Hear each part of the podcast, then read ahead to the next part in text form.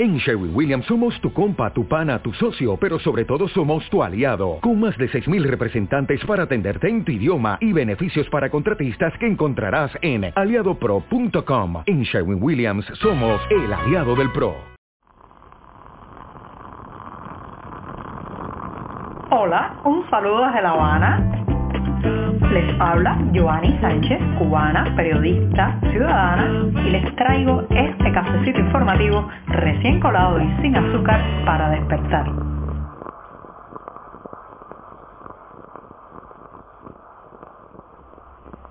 Estamos viviendo el mismísimo centro de la semana, el miércoles, día atravesado, jornada puente y bisagra como me gusta pensarla a mí. Una jornada que además ha amanecido bastante fresca todavía en La Habana, con sol, pero con una temperatura muy agradable para ponerse abrigo, salir un poco más elegante a la calle. Hoy justamente voy a empezar hablando de dispositivos tecnológicos, sí, un tema que me gusta mucho y con el que comenzaré el programa de este 19 de enero de 2022, pero no, no con el enfoque de las ventajas de esta tecnología, sino con los peligros de ella cuando nos confisca la policía política uno de estos dispositivos. Pero antes de decirles los titulares, voy a pasar a servirme ese cafecito de miércoles tan necesario, tomar un buen café amargo en mitad de la semana lo pongo en la taza y ahora les comento los temas principales de hoy. Les decía en un inicio que la confiscación de dispositivos tecnológicos activistas daño material y vulneración de la privacidad. Ese será el primer titular, el primer tema del día. En un segundo momento, el régimen cubano asesina lentamente al artista Luis Manuel Otero Alcántara en la cárcel. Así lo denuncian varios amigos y colegas de este creador. También una escritora cubana será llevada a juicio mañana 20 de enero por participar en las protestas del 11 de julio y lamentablemente la fiscalía le pide una condena bastante alta. Y por último, pues una recomendación que tiene que ver con la música, el baile y los teatros. Después de tanto tiempo de espectáculos cancelados, Acosta Danza regresa al Teatro Nacional de La Habana. Ahora sí, están presentados los titulares servir el café y el día atravesado puede comenzar. Si eres de los que te gusta estar bien informado, síguenos en 14ymedio.com. También estamos en Facebook, Twitter, Instagram y en tu WhatsApp con este cafecito informativo.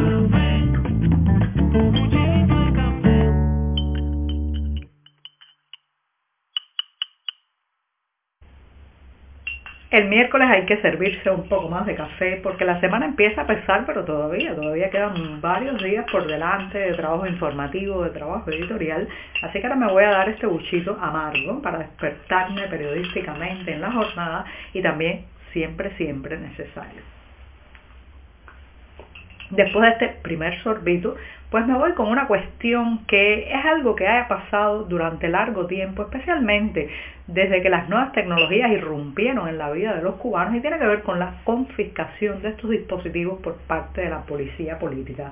A cada rato escuchamos la noticia de un activista, de un periodista independiente, de un opositor que tras ser detenido pues les confiscan eh, su teléfono móvil, su cámara digital, alguna memoria USB o memoria flash que lleve consigo incluso su laptop o, u otro dispositivo tecnológico que utilice para su trabajo o para su vida privada. Esto, señoras y señores, ha sido muy frecuente, reitero, desde hace varios años y constantemente, constantemente hay denuncias de este tipo. A veces pues son denuncias que pasan, digamos, por debajo de la mesa porque claro, eh, pues se promocionan, se difunden y se denuncian con más fuerza eh, los arrestos, los golpes, los actos de tortura y de violencia física, pero lo cierto es que la confiscación de uno de estos dispositivos es un menoscabo personal y profesional, además un riesgo enorme de que pues muchas veces termina en vulnerar la privacidad, la intimidad y la información privada de estas personas. Lo vemos a cada rato. Recientemente, un activista que había sido detenido, su teléfono móvil fue dañado, otra activista también que había ido a denunciar el arresto arbitrario de los familiares de un detenido del 11 de julio, le quitaron una, un disco duro externo que llevaba consigo, un periodista independiente vio como todos sus objetos, su cámara de grabación, eh, su eh, teléfono también fueron confiscados por la policía y hasta el día de hoy no le han devuelto nada. Bueno, pues todo eso va marcando una secuencia en que el daño que se busca es multifactorial. Por un lado, pues eh, se quiere impedir que la persona siga realizando su trabajo al quitarle dispositivos que por naturaleza son caros, difíciles de encontrar. En el país muchas veces provienen de regalos, de importaciones que ha hecho un viajero o de comprarlos en el mercado informal porque en las tiendas en Cuba pues son difíciles de encontrar, están ya muy caducados los dispositivos que se venden, son extremadamente caros y eso lo sabe la policía política o seguridad del Estado que cuando quita cualquiera de estos dispositivos a un activista le está haciendo un profundo daño material. Además, pues busca impedir que siga realizando su trabajo porque para hacer un trabajo de reportero muchas veces hay que tomar fotos, grabar conversaciones, testimonios, cuando se realiza además, por ejemplo, trabajos audiovisuales, las cámaras de video son de suma importancia. Pero también, señoras y señores, lo que están tratando es de obtener información privada para usar también contra estas personas. Y cada vez que uno de estos dispositivos es retirado y confiscado, se hurga en su memoria, en su contenido para tratar de utilizar fotos, videos, audios, mensajes de mensajería instantánea o de correo electrónico para involucrar a la persona en un delito o manipular esta información para dañar a terceros. Así que teniendo todo esto en cuenta, hay que redoblar las medidas de seguridad, las medidas de protección con la información y el contenido de estos dispositivos, sobre todo cuando son dispositivos que pueden estar bajo el riesgo de ser confiscados. Mucho cuidado porque eh, lamentablemente muchas de estas informaciones que la seguridad del Estado obtiene de teléfonos móviles, laptops, discos duros externos eh, retenidos, confiscados a sus dueños, son después utilizadas justamente para extorsionar, chantajear y paralizar el activismo de otros o de nosotros mismos. Estamos contigo de lunes a viernes a media mañana cuando el café se disfruta mejor. Comparte conmigo, con tus amigos e infórmate con este cafecito informativo. La situación del artista Luis Manuel Otero Alcántara, miembro del movimiento San Isidro, está llegando a un límite en la cárcel. Sí, así lo ha dicho él mismo en una llamada que realizó a la curadora Claudia Yenluí, quien además denunció la situación deplorable, de presiones y también de, eh, pues, digamos, hostigamiento que está viviendo Otero Alcántara en la cárcel. Él, el artista, se siente que intentan utilizarlo como una pieza de negociación, como una pieza en un ajedrez político del régimen cubano y se niega se niega a esa manipulación de su persona, de su cuerpo y de su nombre. Especialmente quieren empujarlo al destierro, a salir de la isla sin la posibilidad de retornar, algo que el artista ha dejado claro que no va a aceptar. Así que en una breve llamada que ha hecho desde la cárcel se eh, define como estar al límite y eh, bueno pues ha comunicado de manera breve que será su última llamada por el momento. Mientras tanto esa situación no cambie, mientras tanto no se le escarcele. Cuanto antes nunca debió pasar ni un segundo en la cárcel este hombre que además es un hombre pacífico, un creador que no ha hecho daño a nadie, lo único que ha hecho es difundir su arte y sus ideas, pues ya está, eh, como decimos en buen cubano, en 3 y 2, reclamando su libertad inmediata, si no, pues no va a hacer más llamadas, no va a prestarse ni un segundo a ningún tipo de juego político que quiera hacer el régimen cubano utilizándolo como carta de cambio de alguna posible negociación.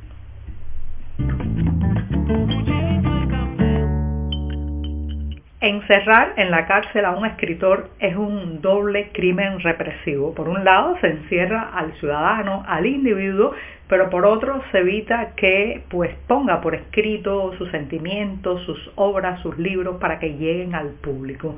Este es el caso de la joven autora cubana María Cristina Garrido, que está siendo procesada por participar en las manifestaciones de julio pasado en el municipio de Quibicán, en Cuba. Ahora se enfrenta mañana 20 de enero a un tribunal y parece ser que la Fiscalía está pidiendo una larga condena, reitero, para esta joven escritora cubana cuyo, eh, cuya obra acaba de ser publicada por las Iliada Ediciones, una editorial que de manera solidaria ha hecho un compendio del trabajo de esta autora cubana y lo está llevando al público, pero también como forma de denuncia ante el proceso judicial arbitrario, injusto y desmesurado está enfrentando ahora mismo la autora María Cristina Garrido en Cuba.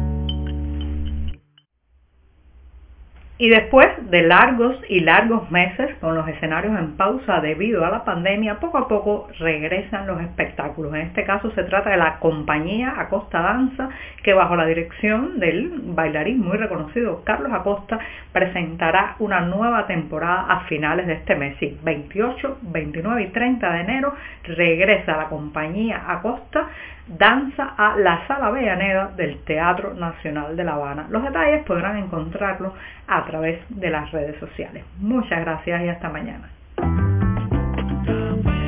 Por hoy es todo. Te espero mañana a la misma hora. Síguenos en 14medio.com. También estamos en Facebook, Twitter, Instagram y en tu WhatsApp. No olvides, claro está, compartir nuestro cafecito informativo con tus amigos.